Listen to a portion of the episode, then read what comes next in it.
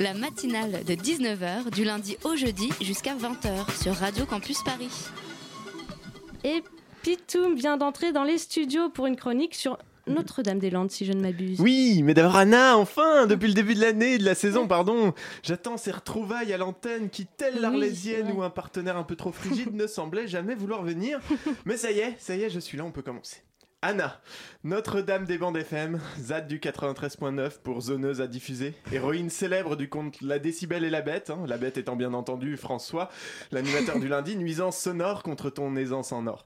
Auditrice zadiste, tu rimes avec cystite car tu démanges les génitoires des puissants, pour pas dire tu leur pètes les couilles, et ça fait bien plaisir. Nous sommes le jour de la Sainte Lucie, hein, mais tout le monde s'en bat les steaks de soja puisqu'on est surtout le jour de la sortie du nouveau Star Wars, et ça, bah, c'est un événement mondial, même si en fait on s'en fout parce que Star Wars c'est aussi naze que le Seigneur des Anneaux, et que pendant ce temps, l'encadrement des loyers qui empêchait les propriétaires de nous raqueter vient de tomber à Paris comme à Lille, et que le gouvernement s'en fout autant que de la Sainte Lucie.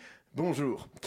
Mais nous sommes surtout aujourd'hui le jour de la sortie d'un rapport très attendu sur Notre-Dame-des-Landes, hein, ce projet maudit des gouvernements de ces dix dernières années depuis que Sarkozy en a fait un projet d'utilité publique en 2008.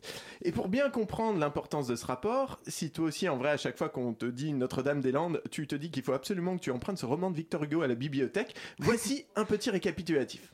Donc en 63, la DATAR, qui n'est pas l'arrivée d'une course automobile pour millionnaires qui veulent écraser des Africains, mais la délégation interministérielle à l'aménagement du territoire et à l'attractivité régionale, décide de trouver un site pour un aéroport qui desservirait le Grand Ouest pour faire contrepoids à Paris.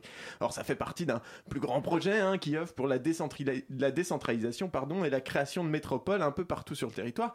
Bref, pendant une dizaine d'années, on cherche où foutre ce truc, on trouve que Notre-Dame-des-Landes, c'est pas mal, en 1968 à peu près, mais début 70, il y a la crise pétrolière, des agriculteurs pas contents qui font que en fait, le projet est mis en pause pour une durée indéterminée.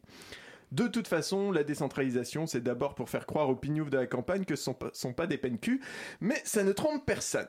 En 2000, trop content d'avoir survécu au bug de l'an 2000, Lionel Jospin relance le truc, hein, parce qu'il se dit que ça sera cool un nouvel aéroport quand il sera président de la France. En septembre 2007, le Grenelle de l'environnement, ce greenwashing du gouvernement Sarkozy, acte l'interdiction de toute nouvelle structure aéronautique sur le territoire pour protéger l'environnement. Et fin 2007, le même gouvernement Sarkozy décide de valider la construction de l'aéroport de Notre-Dame-des-Landes parce qu'il n'est pas une contradiction près. En 2008, le projet est donc déclaré d'utilité publique, je le disais, s'ensuit deux années d'appel d'offres hein, pour un partenariat public-privé dont Vinci sortira vainqueur. Alors je te laisse, auditrice, aller écouter ma chronique sur les PPP pour voir à quel moment on se fait couillonner dans l'histoire. Bon là ça commence à fighter, la ZAD se monte, donc il y a des manifs, des gens qui gueulent, qui occupent le terrain, qui squattent, bref, c'est le bordel. Pour apaiser tout le monde, en 2012, on lance une consultation publique et on arrête d'expulser les squatteurs pour essayer de dialoguer. C'était l'époque Jean-Marc Ayrault. En 2015, le gouvernement emmerde ses putains d'écolos et reprend les opérations d'expulsion et donne le feu vert aux travaux. C'était l'époque de Valls. Mais en vrai, c'est toujours la merde et on sait pas quoi faire. Même si légalement, bon bah ça continue d'avancer. Et puis, Macron est élu. Et un nouveau gouvernement reprend le bébé en disant lui aussi qu'il va régler le problème, hein, comme euh, tous les autres avant. Le 1er juin, le gouvernement nomme deux médiateurs pour trouver une solution au dossier, et on a enfin la réponse.